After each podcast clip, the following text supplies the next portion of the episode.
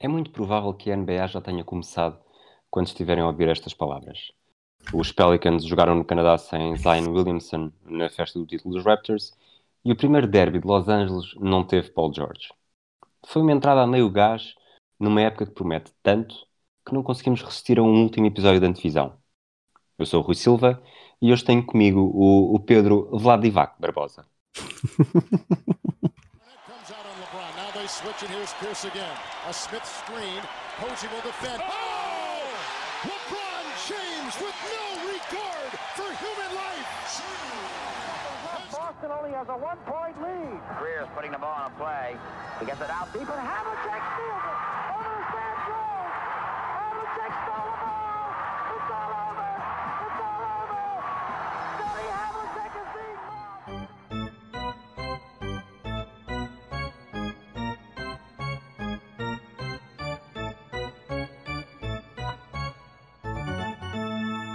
Olá, Barbosa, como é que estás? Olá, olá Rui, estou bem, estou bem, estou bem. Antes de mais, peço já desculpa a todos se eu, se eu entretanto começar a tossir ou se a minha voz parecer um tudo ou nada mais arranhada, mas estou afetado com aquela grande doença que é a gripe masculina e, portanto, é, que é das coisas mais graves do universo, como sabemos, e, portanto, peço já desculpa por causa disso. Não há problema. Eu sei que tu nunca estás pronto para estas perguntas, mas posso fazer, posso fazer uhum. a da uhum. praxe? Podes, perfeitamente, claro que sim. Qual é que é o jogador mais sujo da NBA? O jogador mais sujo da NBA? Ah, ok, eu nem vou arriscar responder porque eu não sei qual é o trocadilho que aí vem e ainda me meto num problema com, com, com, com, com o nome que disser. Portanto, uh, não sei. É o Giannis, é Teto com pó. ok. Eu tenho, que fazer um. Tu não podes fazer rir hoje porque eu, cada vez que me rir, vou parecer um gato com bolas de pelo uh, e a seguir vou tossir. Portanto. Eu tenho que eh, fazer, uh, tenho que fazer um disclaimer neste trocadilho porque eu acho okay. que o mérito não é meu.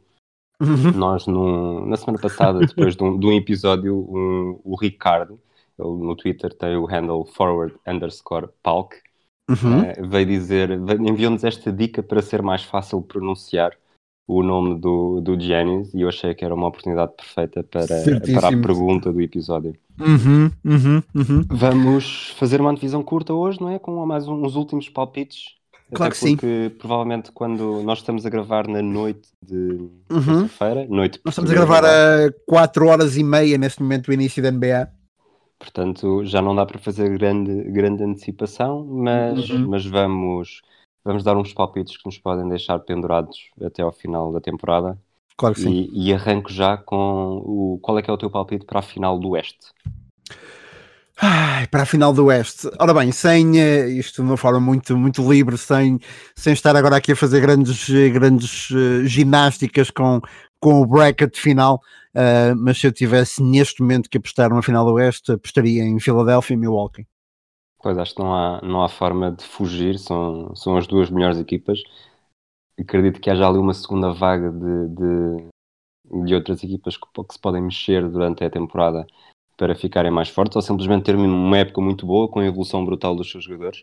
Mas à partida acho que é mesmo difícil de, de olhar com, com razão para esta conferência não, ser, não ver essas equipas. Não é? Sim, sim, sim, sim. Um, e, eu acho que eu acho que o meu Loki vai atrás daquilo que não conseguiu ano passado. Só, só, um bocadinho, só um bocadinho rapidamente para justificar a escolha e como eu disse, sem olhar agora a grandes previsões de brackets e tudo mais, mas acho que o meu Loki vai atrás daquilo que não conseguiu ano passado. Um, e portanto, será porventura até uh, se eu tivesse que apostar numa presença na final do lado oeste, uh, apostaria justamente em Milwaukee. E do lado de Filadélfia, que o ano passado fica a um sexto do Kawhi da presença na final conferência e, uh, e, e de facto acho que, acho que aprenderam a sua lição, acho que também uh, tem mais um ano em cima aquela química, uh, especialmente o Tobias Harris, porque depois o, o, Jimmy Butler sai, mas a química de Tobias Harris, a química de ter os jogadores todos uh, bem fisicamente e sobretudo serem uma equipa que finalmente está, está cá para ganhar, tem mais um ano desse tipo de, de, de mentalidade em cima depois daqueles anos de process e portanto acho de facto é, é, é a final mais mais previsível e não diria até se não será a mais apetecível, tendo em conta que os, que os Knicks não, não poderão lá chegar. Exatamente, nem os Knicks, nem... Bom, os Celtics talvez, mas eh, para Sim. efeitos de, de, piada, nem os Knicks nem os Celtics. Palpite para a final do Oeste? É, no Oeste, no Oeste é mais complicado. Um, eu gostava imenso de ver uma final com, com os dois da LA. Uh, não por serem as minhas duas equipas favoritas, mas acho que a narrativa desta época um, mereceria de facto ali uma final entre os dois da LA. Um, não sei, é complicadíssimo. É complicadíssimo perceber se o Mike D'Antoni se vai aguentar nos Houston Rockets ou se vai conseguir de facto fazer do Westbrook um, um vencedor na, na fase na fase na, na post-season. Um, Golden State, ficamos hoje a saber que em princípio, em princípio ficará mesmo sem um dos seus jogadores durante toda a época, Clay Thompson. Uh, Denver e Portland, não sei se tem o que é necessário. Portanto, Rui, eu vou mesmo, eu vou mesmo apostar numa, numa final de conferência entre as duas equipas da LA. Eu acho que qualquer pessoa que não esteja ligada a nenhuma das equipas do Oeste não consegue, até pelo mais desejado, uh, não uhum. consegue fugir a esta batalha de Los Angeles.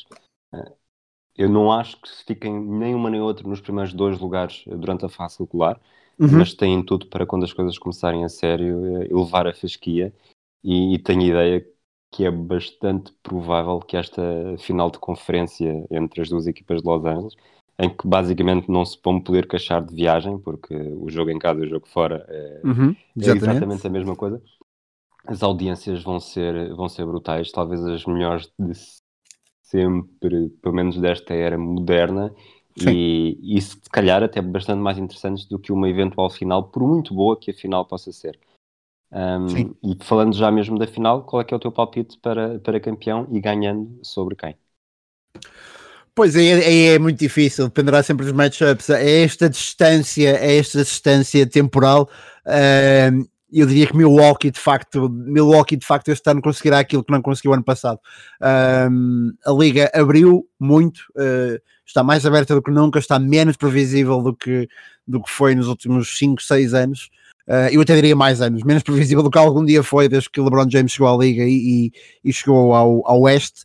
Uh, é, por tudo isso eu diria Milwaukee, acho que o trabalho, acho que o trabalho da, da equipa que tem tido continuidade e só terá ainda mais continuidade este ano, uh, e o MVP que é candidato novamente a MVP, pá, Milwaukee Bucks eu diria que seriam os campeões em termos de final e tendo em conta, pronto, tendo em conta esta nossa aposta, uh, esta nossa aposta nas finais de, de, conferências, Milwaukee contra, contra os LA Clippers, mas Milwaukee no final a, a conseguir o troféu Larry O'Brien. Ok, eu vou fugir um bocadinho àquilo que disseste, portanto Milwaukee não põe na final, acho que Filadélfia tem neste ano de um bocado de ou vai ou vai ao racha, acredito que vão à final, mas perdem com os Clippers no, numa época que vai coroar definitivamente o Kawhi Leonard como um jogador histórico na NBA, uhum. ele que já foi, já ganhou com os Spurs e foi MVP, ganhou com os Raptors foi MVP e, e acho que dificilmente os Clippers ganharão, este, ganharão esta final sem o Kawhi ser MVP também, apesar do Paul George ter mais do que potencial para ser decisivo. E se virmos no passado que jogadores como o Iguodala conseguiram ser, acredito que haja, sei lá, o Lou Williams pode, pode engrenar a lançar de fora e, e, ser também um jogador fenomenal para entrar nesta luta do, da, dos prémios, mas acho que é o, vai ser a oportunidade perfeita para o Kawhi Leonard de ser, uh, lá está, ser coroado e eventualmente até poderá ser uh, o desfecho pelo qual eu estou a torcer. Acho que uma final entre Clippers e, e Sixers é bastante, é bastante interessante para mim, sim, sim. mais interessante do que, do que Bucks, mais interessante do que Lakers, será. Vou estar a torcer por isso. Obviamente, se os Celtics não, não conseguirem chegar lá, um, acho que é uma boa final. Até porque os, os Sixers são uma equipa que me estão a despertar muita curiosidade para saber como é que eles vão, vão conseguir enquadrar o Al Orford e com uma equipa tão alta e se o Ben Simmons dá mais um passo ou não, se consegue fazer pelo menos um lançamento de 3 na final. E já que estamos a falar em apostas, o que é que tu achas? Qual é que é o teu, o teu threshold para, para lançamentos de 3 do Ben Simmons este ano? Foi complicadíssimo. Eu sei que ele conseguiu um na pré-época, mas depois, com, com a época a correr, a coisa será diferente. Um, o Al Orford permitirá um maior, um maior espaçamento. Um, mas este ano falta, falta ali um bocado o JJ Redick uh, a, tirar as atenções do, do, do, base. Não sei, não sei qual é que foi o trabalho de Ben Simmons, mas eu diria, opa, eu, eu, eu acho que cinco lançamentos de não tentados, mas conseguidos de Ben Simmons durante, durante a época regular seria, seria uma, uma fasquia bastante alta para, para mim. Porque eu, eu honestamente eu espero, eu espero alguns tentados e um ou dois conseguidos no máximo. Hum, ok, eu ia, eu ia dizer tentados, mas, mas conseguidos, uh, diria 3, vá, 3 em 20. 3 em 20 é o meu palpite. Uma porcentagem de lançamento horrível, mas, mas ok. mas depois, ainda assim melhor do que as do todos os anos até agora, porque ele apesar de tudo sempre fazia aqueles lançamentos do, com o relógio a acabar e com a bola no seu, no seu meio campo. Sim, exatamente. Um, vamos avançar para palpite para equipa surpresa. Palpite para a equipa surpresa uh, e sem, sem conferência, Sim, sim. uh, uh, tendo, em conta, tendo em conta que New Orleans, eu acho que mesmo com a lesão do Zion, uh, não pode ser uma maior surpresa do que, do que aquilo que as pessoas já as pessoas todas já esperam uma surpresa vinda de New Orleans, portanto, eu acho que isto já retira um bocado tudo de surpresa. Eu não sei se faz sentido naquilo, naquilo que acabei de dizer, sim, sim, mas isto, perceber. portanto, eu diria que em termos de equipa surpresa, para o adepto comum, um, mais do que para o adepto, porque para o adepto que segue muito NBA, acho que é difícil haver grandes surpresas, porque todos nós temos ali os nossos dark horses e tudo mais. Um, mas tanto numa conferência como noutra, até vou dar duas equipas surpresa, Sacramento Kings e Atlanta Hawks, acho que podem, podem ser dark horses muito, muito importantes uh, e podem chegar, podem chegar inclusive a, a, posições mais altas do que aquilo se espera, bastante mais altas, uh, mas já lá iremos. Uh, e portanto, mas eu, eu se tivesse que ficar com uma, Sacramento Kings, Sacramento Kings como equipa surpresa de, desta época que vai começar hoje. Mas os Kings tiveram 39 vitórias e 43 derrotas na época passada. Uhum. Ficaram em nono do Oeste, mas a, a nove vitórias do oitavo, portanto, Exatamente. Um, um, salto numa equipa que está, que está finalmente a sustentar-se e acho curioso que no dia em que eu te chamo Vladivac, Vladivac eu escolhi os Kings. Sim, é. sim. Não, mas eu, a própria natureza da equipa uh, de jogarem tão rápido com o David Yorger, que é, que é meio estranho, mas, mas de jogarem tão rápido, de, de facto terem finalmente algo sustentável, algo que já, já não se vê nos Kings desde, no meu caso, desde o Chris Webber. Um, eu acho que qualquer coisa que seja um winning record no, no Sacramento Kings será uma surpresa. Um, apesar de terem tido, como tu disseste, eh, uma diferença de quatro, de quatro jogos o ano passado para um winning record. Só que mesmo assim, esta conferência, quer dizer, os Lakers que ficaram abaixo deles são mais fortes este ano, bastante mais fortes. Os Pelicans que ficaram abaixo deles são bastante mais fortes. Dallas, que ficaram bastante abaixo deles, também são bastante mais fortes. E quem ficou acima, só mesmo Oklahoma estará uh, mais fraco do que estava anteriormente. Portanto, um, ehm, eu eu não sei, mas qualquer coisa que seja do nono lugar para cima, repetir o nono lugar para mim já seria uma surpresa no caso dos Kings, uh, fazê-lo com, com winning record seria de facto, de facto brutal e acho, acho que eles podem fazê-lo. Quem é para ti a equipa que pode ser a mais surpreendente da época da NBA? Isto para mim é, muito, é bastante difícil porque a tentação é sempre escolher uma que ficou fora dos playoffs e aí iria para, para Dallas, mas não seja porque estou muito curioso para ver a dupla, a dupla europeia, uhum. mas mas sinto qualquer coisa a chamar-me para Orlando já há mais de uma semana. Estou okay. a sentir um palpite que o Markel Fultz pode, pode finalmente mostrar vá 40% daquilo que se esperava dele, o que já é quase uhum. mais 40% do que fez até agora nestes, nos dois anos anteriores. e, e se ficaram em sétimo o ano passado com 42 vitórias e 40 derrotas, eu acho que talvez possam subir um ou dois lugares no, no na fase regular e ser um adversário muito difícil no, na primeira ronda dos playoffs. Eles, o ano passado, apesar de ficarem em sétimo, conseguiram, chegaram a estar em vantagem contra os futuros campeões Raptors. Eles ganharam Sim. o primeiro jogo da primeira ronda, depois não ganharam mais nenhum. Mas, mas vou estar a torcer por isso, mas não seja também o Markel Fultz, porque acho que merece depois de tanto azar, e o, o Jonathan Isaac também sempre foi um jogador que me caiu um bocadinho debaixo do olho e espero que eles consigam encontrar aqui um equilíbrio que, que lhes permita ser, ser mais fortes do que têm sido nos últimos anos. Nos últimos anos. Um, já tivemos a surpresa, qual é o teu palpite para a equipa de desilusão? equipa de desilusão é, é, quase tão, é quase tão difícil como, como, como surpresa. Estamos a falar da época regular. Um, eu acho, eu acho que a equipa de desilusão pode mesmo ser os Houston Rockets. Não acho que falhem os playoffs, mas acho que, acho que não terão, não terão o mesmo número de vitórias. Acho que podem, ficar, podem acabar esta, esta época regular com menos 5 ou 6 vitórias e acho que serão necessariamente equipa de desilusão. Uh, até justamente porque tem a adição do, do, do, do, Russell Westbrook, não é? O homem, o homem que, que faz médias triplo-duplo, mas que pode pode não ser uma melhoria nesta equipa, a ver vamos, mas Houston Rockets seria a minha, a minha aposta para a equipa de desilusão. Tu foste para o oeste, eu vou para o este. Eu acho que os Brooklyn Nets têm muito para, para desiludir, sobretudo na fase regular. Porquê é que eu digo uhum. isto? O, Duran assinou, mas não vai jogar, não é? Eu quase certeza que não jogará durante, a, durante grande parte, se não a época inteira. E o Kyrie Irving, sendo um jogador com, que já mostrou tudo o que é capaz de fazer, não é necessariamente na fase regular que ele o faz. E uhum. estará a jogar no lugar do, do D'Angelo Russell, que fez uma fase regular bastante boa e entrou perfeitamente naquela dinâmica eh, dos Nets em que não há propriamente estrelas e que é o, e a soma das partes é muito maior do que. Melhor, o todo é muito maior do que a soma das partes. Tenho algum receio de como é que esta entrada de um jogador que é claramente a estrela em relação às outras poderá afetar a química. E quando digo isto, não, tô, não é por ser o Kyrie Irving ou outro qualquer. Acho que é sempre uma. Esta mudança de dinâmica é sempre difícil, seja com quem for. Um, é verdade que o Caris Lavert, o teu, o teu jogador querido, Uhum. Em princípio, vai, pronto, vai começar a época uh, bem fisicamente. No ano passado falhou alguns meses por lesão, uh, mas tenho ideia que poderá, não sei se o suficiente para falhar os playoffs, acho que não, mas será bastante abaixo daquilo que se espera. E é verdade que há quem diga que pode ficar em terceiro. Há quem aponte terceiro para o oeste no, na fase regular. Eu acho que vai ficar, uh, não terá vantagem de fator casa na primeira ronda dos playoffs. Ok, ok. Passamos para prémios individuais, MVP. MVP é, é, complicado numa liga que faz cada vez mais a gestão do, das principais estrelas a pensar no, na post-season fica complicada a corrida para MVP.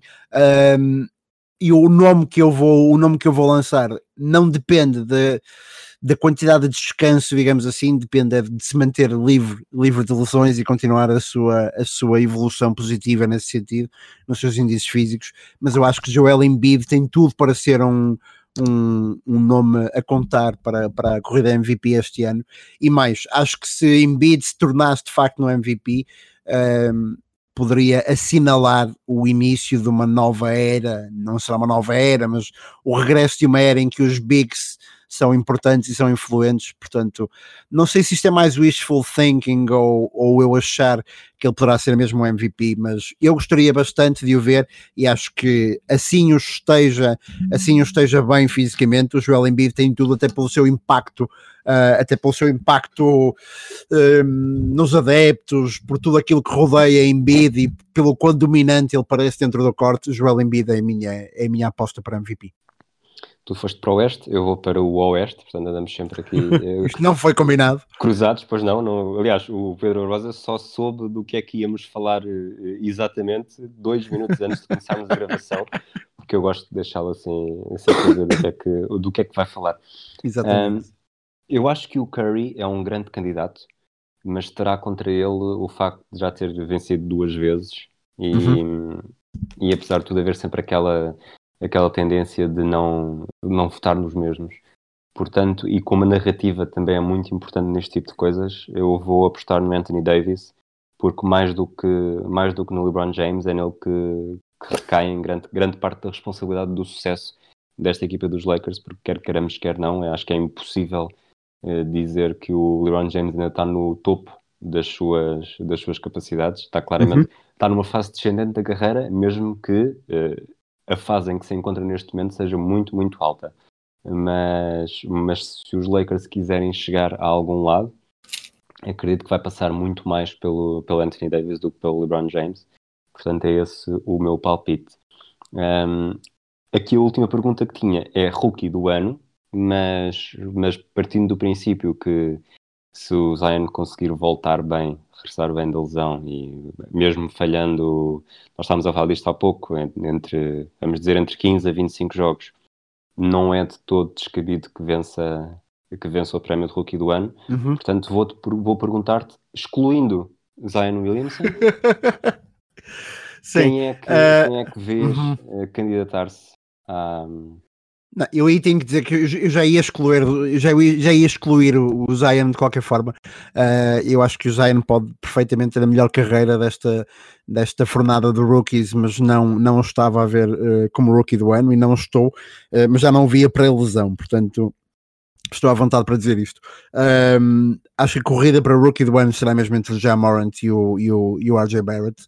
Um, o meu coração diz uh, RJ Barrett, porque acho que ele tem acho que ele tem uh, para já terá spotlight em cima dele numa equipa que é muito importante para, para, para a liga, mas que tem sido muito pouco importante em termos efetivos depois nos resultados, uh, mas que é uma equipa icónica da NBA.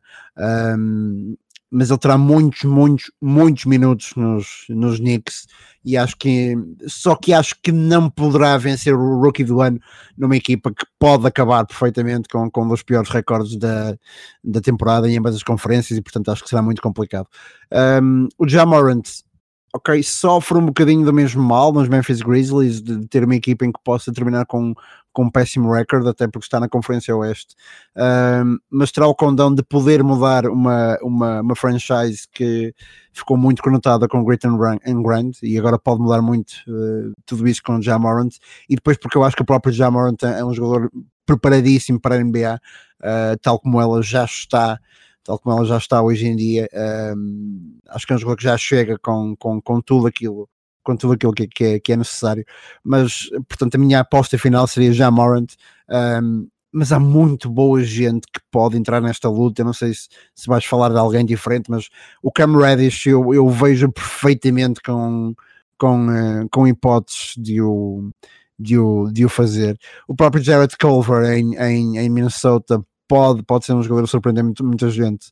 Um, especialmente depois das últimas apostas de Minnesota como, como, como rookies, e pode ter aqui uma, uma palavra a dizer também. E depois há sempre um ou dois, um ou dois Dark Horses também por aí a aparecer que podem, podem ser muito importantes. Um, e por fim, só mesmo para acabar, para acabar aqui a minha intervenção, e depois há o outro rookie de New Orleans que é muito pouco falado porque se fala muito do, do Zion, mas eu próprio já falei aqui dele. Um, que é o, que é o, que é o Alexander Walker, e que acho que terá uma grande preponderância na equipa, até tendo em conta as necessidades da própria equipa, um, e que pode ser também um grande, um grande dark horse nesta, nesta corrida rookie do ano. Rui, qual é a tua aposta para o rookie do ano? E já agora eu vou lançar-te uma, uma curveball, não é só tu que o fazes a mim, e já agora vamos, eh, e, e até podemos começar por ti se quiseres, um, a, tua, a tua aposta para Most Improved Player. Ui, também vamos chegar aí. Vamos chegar aí, vamos não chegar estava aí. à espera, isso realmente foi, foi uma verdadeira, uma verdadeira curveball. Curioso é um prémio do qual eu gosto imenso. Eu gosto muito, eu gosto muito do, do Most Improved Player. Uh, muitos jogadores têm, têm no ganho. Uh, o Sixth Man of the Year também, mas, mas mais o Most Improved Player. Uh, muitos jogadores têm ganho. Um, e depois tornam-se de facto em quase em mega estrelas nos anos seguintes. Um, eu até, mas diz antes, eu já passo a Most Improved Player e até começo eu, fala-me antes do teu rookie e depois eu já, já, já digo aquilo que ia dizer. Eu acho que grande parte das pessoas poderá estar a pensar que eu vou dizer Rui Hashimura, porque Rui Hashimura, Claramente. mas, mas partindo daquele princípio que também disseste do estar numa equipa que não ganha tantos jogos, poderá ser ligeiramente prejudicado, eu vou, vou apostar na 13 terceira escolha do draft, que foi o Tyler Hero, dos Miami Heat. Eu, eu, tenho algumas dificuldades em aceitar que o nome se diga verdadeiramente assim, mas todos os episódios de podcasts americanos que eles dizem, portanto, Hero é, é H-E-R-R-O. Exato. Portanto, isto, isto, dá a entender quase aqui uma, uma tendência hispânica no nome. Exatamente. Mas é muito esquisito para mim dizer Tyler Hero, ou, ou seja lá o que for, vou manter a pronúncia que os ingleses dizem, os americanos dizem em inglês, uh, e dizer Tyler Hero. Uh, ele deu muito bom sinal de si no, na fase, na, desculpa, na, na pré-época, uhum. sim, e, e, tendo em conta a polémica que já está a ver com o Dion Waiters, em que ele já foi suspenso do primeiro jogo por, uhum. uh, por conduta, conduta pouco profissional, eu acredito que o Tyler vai ter ainda mais espaço na equipa e estou a prever que os IT possam chegar facilmente aos playoffs e sendo, jogando talvez 25, 26 minutos com as suas médias de, de conseguir as suas médias de, de eficácia de lançamento, de, de, não só exterior, como também dentro, dentro da linha dos três pontos, vá, uh, acredito que possa ser um candidato bastante forte. Isto, partindo sempre do princípio que não haverá Zion nesta luta. Sim, eu, eu só acho que a dificuldade com o Tyler pode ser de facto uh, calhar numa equipa que tem aspirações a playoff, o que faz com que os rookies depois tenham menos, menos touches e depois, até tendo em conta a natureza da sua posição, calhar numa equipa que tem o Jimmy Butler e que, e que rouba muitos desses touches ao, aos jogadores, mas, mas mas lá iremos e também acho que o Tyler pode ser, pode ser uma grande surpresa nesta, nesta, nesta liga. Um, de qualquer forma, e, e porque eu te falava do Most Improved Player, eu, eu, de facto gosto muito deste, deste, deste prémio. Eu, eu, eu acho que ele funciona quase como uma antecâmara, se não de futuros MVPs, mas funciona perfeitamente como uma antecâmara para, para, para All Stars. Eu vou, eu vou recordar os últimos por ordem, portanto, uh, eu vou de trás para a frente. Do mais recente, do mais vou do mais recente, recente para o mais antigo, exatamente. Obrigado, Rui. A gripe masculina afeta-me, obviamente, a minha capacidade de raciocínio. Uh, mas os últimos, nos últimos 10 anos, só para recordar os nomes, Pascal Siakam ganha o ano passado, Victor Oladipo ganha antes dele, uh, Giannis, Giannis ganha há 3 anos atrás, CJ McCollum uh, McCollum, uh, Jimmy Butler, Goran Dragic, Paul George, Ryan Anderson, Kevin Love, um, Aaron Brooks e Danny Granger são os últimos 10 vencedores. De todos estes, só o Aaron Brooks não se tornou num, num All-Star. O Danny Granger teve muito azar com a sua carreira, estava, estava numa, numa via que parecia permitir muito mais do que isto mas todos os outros de facto se tornaram jogadores All-Star, todos os outros se tornaram jogadores um, extraordinários uh, na liga e nas suas equipas e portanto acho que eu gosto muito deste, deste prémio. Começando pela minha aposta por este prémio e porque já falamos dele hoje e porque tu de facto já disseste que eu gosto muito dele e gosto uh, Caris Lavert pode ser o vencedor pode e acho que será o vencedor do Most Improved Player ou MIP para 2019-2020 eu tenho alguma dúvida neste meu palpite, porque tendo em conta que ele regrediu tanto da primeira para a segunda temporada, tanto vá, regrediu da primeira para a segunda, não sei se o facto de melhorar da segunda para a terceira vai valer assim tanto. Mas acho que o Jason, o Jason, o Jason Tatum, até por ter eh, uma responsabilidade muito maior agora do que tinha no ano passado, será, será um candidato forte. Fugindo a estes nomes que já são, vá, jogadores, vamos chamar de jogadores firmados, já ninguém duvida das suas qualidades eu acho que há dois nomes, uh, ambos na Flórida, podem entrar nesta luta só por mostrar, aliás, três nomes na Flórida, só por mostrar esta grande, este, verdadeiramente esta melhoria percentual de uma época para a outra. A primeira é óbvia, que é o Markel Fultz, ele teve, fará sempre muito mais nesta terceira temporada do que nas primeiras duas, mas fugindo a esta brincadeira, o Jonathan Isaac, também já falei aqui, acho que poderá finalmente afirmar-se como, como um jogador muito importante, não só defensivamente, e ele tem tem bracinhos para isso, como, como no ataque. E, e o Bam Adebayo nos, nos Miami Heat. Estou uhum. uh, aqui, começo a notar um padrão de, de apostas em Miami, mas depois de ter saído o Hassan Whiteside e, e havendo espaço para ele, acredito que, que eventualmente poderá ter uma época de, de destaque. Tens mais alguma bola curva que eu não esteja à espera? Uh, não, acho que não, te, acho que não, não te vou lançar o, o Defensive Player of the Year porque são muitos e muito bons os candidatos. Acho que o acho que o acho que o Anthony Davis pode tem, tem muito a ganhar com, com a vitória neste prémio. e o Anthony Davis, se quiser ter um shot para, para MVP, um, terá que passar muito pelo, pela, pela, pela sua defesa também e, e portanto tem, tem, vejo o Anthony Davis com, com algumas capacidades para vencer um, o Defensive Player of the Year, mas não te, não te vou lançar essa curveball. Uh, mas achas, agora, só uma, uma uhum. fastball, achas que se ficar de fora do, da luta pelo MVP, como nós dissemos, não, não o mencionámos, achas que o James Harden tem, tem hipótese para este prémio? No Defensive Player of the Year? Sim. não, não, não, não. Achas que não? Não, não acho okay. que não. Acho, acho okay. que sem qualquer. Mas aliás, agora que falaste, nós estamos de fora, mas não somos só nós. Eh, eu vi algumas, especialmente algumas staff predictions, um, e eu, eu, vejo muito pouco mencionado o James Harden uh, para MVP. O tipo é completamente desrespeitado em todo lado. Ele tem tido épocas, eu não vou dizer mítico, porque toda a gente diz que eu digo mítico muitas vezes. Pera, mas ele pera, tem tido. Dois shots, dois shots. Então tinha, aqui, o, tinha aqui os copos ao lado. mas o, eu disse, não ia dizer. Uh, não, mas o James Harden, de facto, opa, ele faz épocas monstruosas, umas, umas atrás das outras. Uh, leva a equipa às costas. Uh, uma equipa que tem constantemente recordes dos melhores na conferência, mais forte NBA e uma das mais fortes de sempre. Uh, mas continua a ser desrespeitado por todo lado. Já para não falar do Dame, do Dame Lillard, não é? Mas o Lillard até tem problemas em entrar no All-Star, quanto mais na conversa para MVP. portanto, pá, não, não, não claro que nunca na vida de James Harden poderia Defensive Player of the Year, mas, mas ainda assim, ainda assim, Rui, eu acho que em abono da verdade, eu acho que o James Harden tem melhorado bastante a sua, a sua, a sua pelo menos a sua concentração defensiva uh, e o seu nível de esforço. Ok, ok. Só comentar aquilo que disseste, acho que lhe falta a narrativa para, para se ter o, a tal candidatura ao prémio da MVP. Uhum. Eles deram-lhe um porque seria, seria completamente absurdo que não, depois de tantas épocas consecutivas boas, não vencesse, mas, mas a partir daí, a primeira que ele poderia, poderia ter conquistado perdeu para o Westbrook porque havia a, a tal narrativa do triplo-duplo e o, o Giannis também já estava com já estava no, na carruagem à espera da sua senha Exatamente, sim, sim. Mais tarde sim, ou mais cedo claro. ia ser e, e, Mas pronto, vamos avançar, vamos para a primeira edição do... Nós já fizemos isto para o Mundial de Basquete, uma versão um bocadinho experimental, o, o Toto Basket da fase regular da NBA. Uh, eh, por agora vamos chamar-lhe Toto Basket. Pode ser que a partir da próxima semana, quando começarmos a falhar, seja Toto Basket. Portanto, todas as semanas vamos fazer os palpites, vamos dar palpites para os jogos de quinta-feira. E porquê é que escolhemos quinta-feira? A própria NBA reconhece a importância de, de quinta-feira, uh, agendando jogos mais, talvez jogos mais importantes, mais curiosos, e não uhum. muitos. Portanto, também não vamos estar aqui a dizer os 15 jogos que há ao sábado e um palpite para cada um.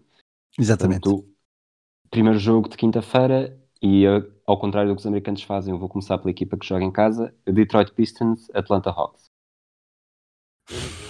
Detroit, Atlanta, uh, Detroit, Atlanta. Eu vou apostar em Portanto, os Pistons jogam em casa, é isso, na quinta-feira. Exatamente.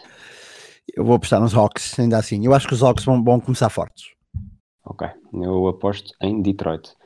Segundo jogo, Rockets Bucks. Em Houston hum. contra Milwaukee. Hum.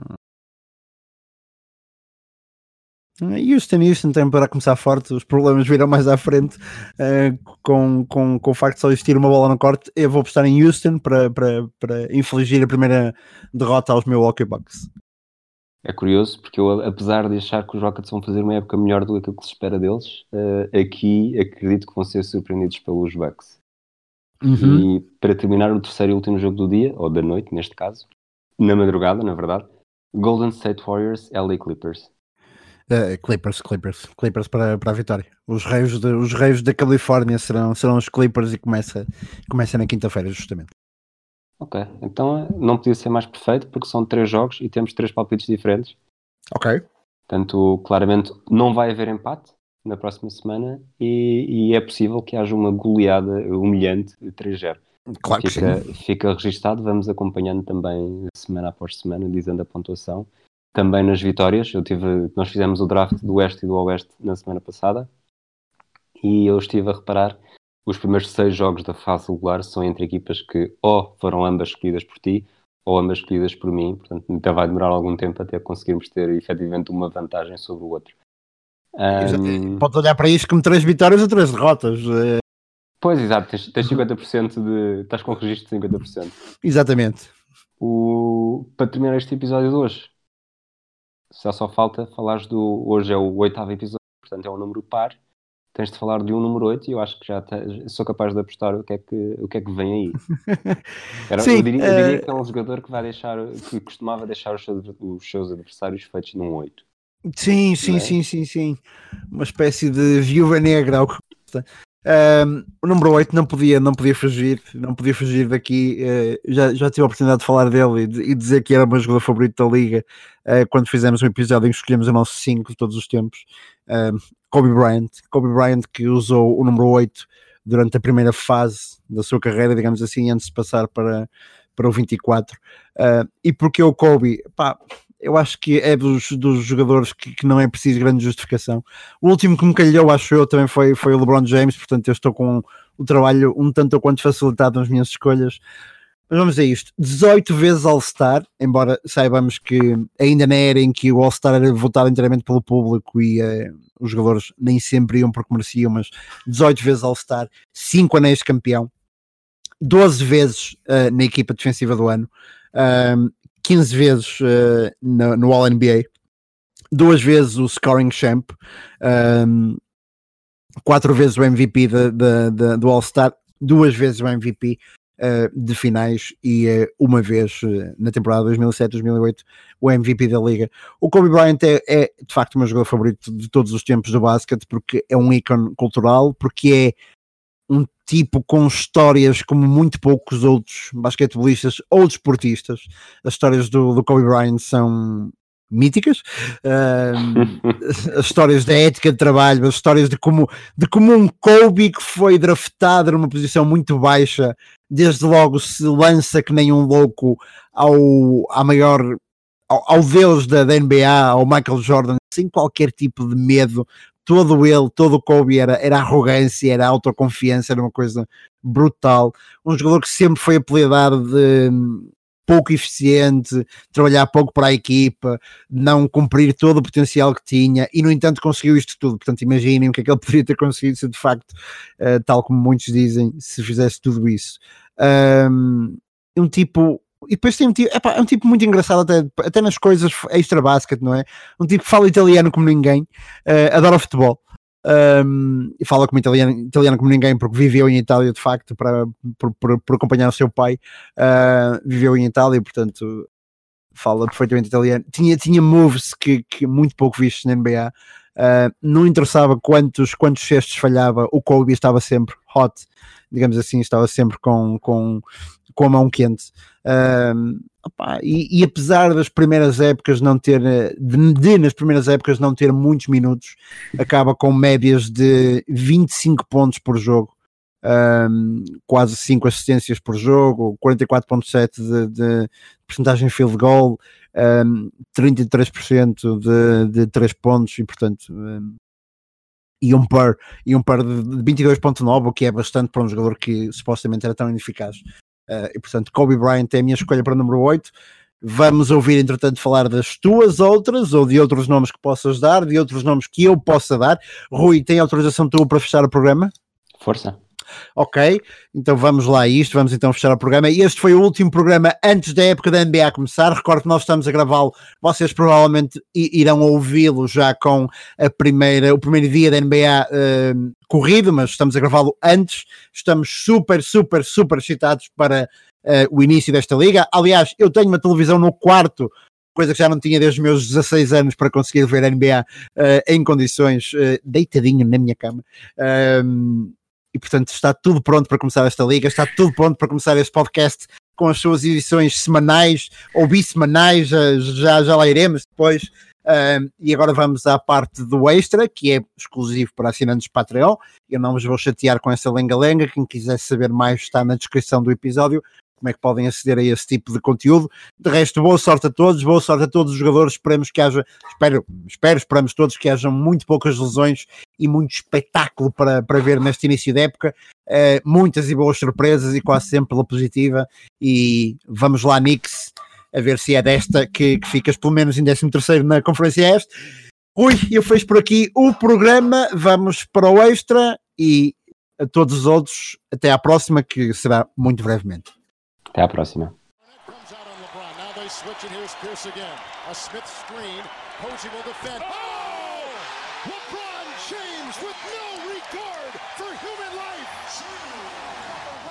Only has a one-point lead. Greer's putting the ball on a play. He gets it out deep, and Havlicek steals it.